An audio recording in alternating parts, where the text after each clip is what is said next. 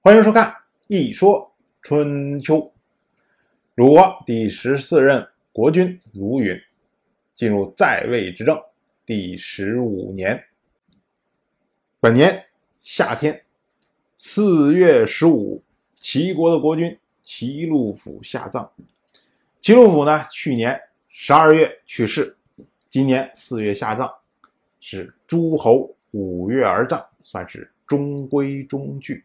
齐鲁府是从当年跟郑武生石门之盟进入春秋的记录。此后呢，因为郑武生跟宋魏集团冲突不断，齐鲁府曾经出面来协调他们的关系，但是最终呢，当郑武生以大义反击宋国的时候，齐鲁府则跟随郑武生反击宋国。后来平徐，还有就是攻打晋国，哎，这些事情。总体来说呢，齐国因为地处在山东，离中原地带相对来说比较远，而齐鲁府的关注的焦点是在它的周边，他更关心的像鲁国这样的国家、晋国这样的国家，所以呢，他在后期跟鲁国联姻。然后不断的在攻伐晋国，对晋国造成了非常大的威胁。但是在整个国际局面上来说，齐鲁府明显不是一个好战分子，相对来说比较有克制，而不会穷兵黩武。所以齐国按事法有罚而还，曰喜，定齐鲁府的谥号为喜。所以后世称他为齐僖公。同样是本年的夏天，郑国再次发生政变。我们前面讲过，郑国的国君郑突是因为宋国的国君宋冯拥立做的国君。后来呢，宋冯不停的向郑突索要贿赂，郑突呢不堪忍受，于是。郑宋之间发生战争，而在去年的时候呢，宋冯终于有机会能够统合原来的宋魏集团的力量，而且加上了齐国一起讨伐郑国，使郑国吃了大亏。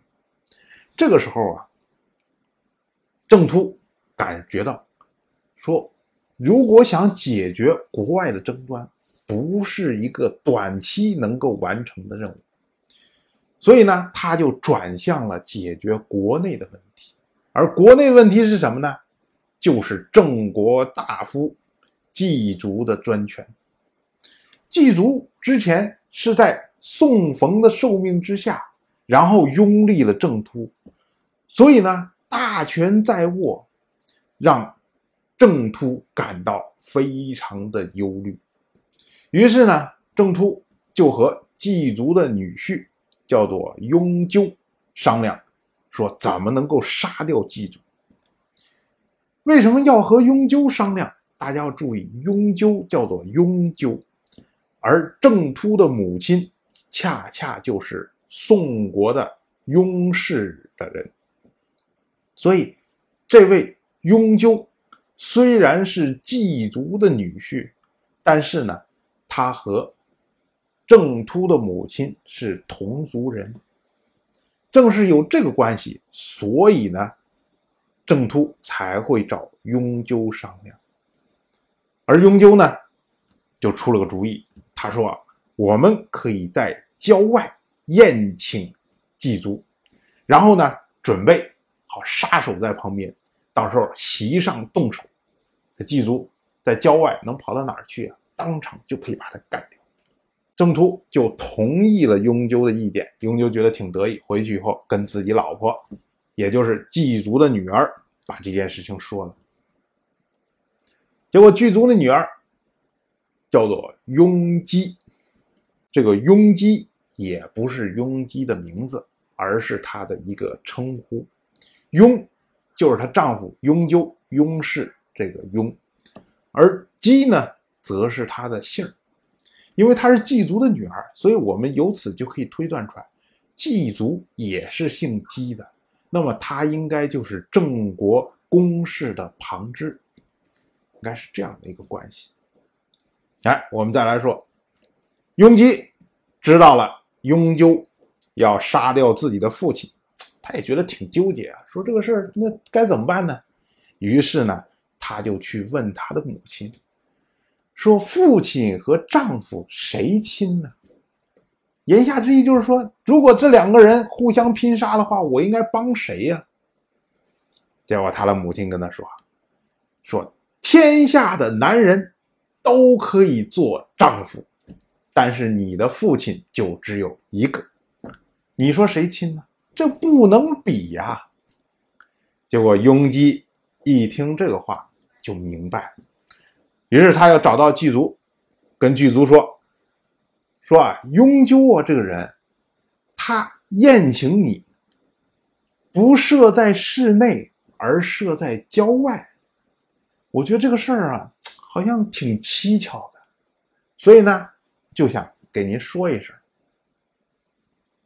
你想想，祭族什么人呢？猴精，猴精啊！这一句话马上就点醒了，就发现了问题，所以祭族立即有所动作。派人把雍纠咔直接杀掉，然后弃尸在周家的池塘里面。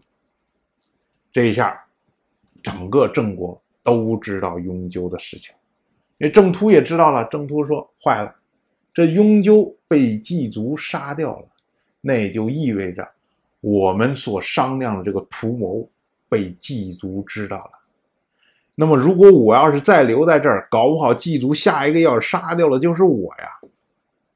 所以，郑突就找了一辆大车，把雍纠的尸体放在车上，然后呢，赶着车就从郑国跑出来。这车呀，一边的跑，郑突一边拍着雍纠的尸体说：“你。”竟然跟你老婆谋划这种事情，被杀了，真是活该呀！活该呀！活该！所以到了本年的五月，郑突从郑国跑出来，流亡去了蔡国。郑突出来了，那么另外那个流亡在魏国的郑乎。就回国了，所以到了本年的六月二十二，郑乎回到郑国，复位，再次成为郑国的国君。当然，我就这么一说，您就那么一听。谢谢收看。如果您对《一说春秋》这个节目感兴趣的话，请在微信中搜索公众号“一说春秋”，关注我，您不仅能得到《一说春秋》文字版的推送，还可以直接和我互动交流。我在那里等待您的真知灼见。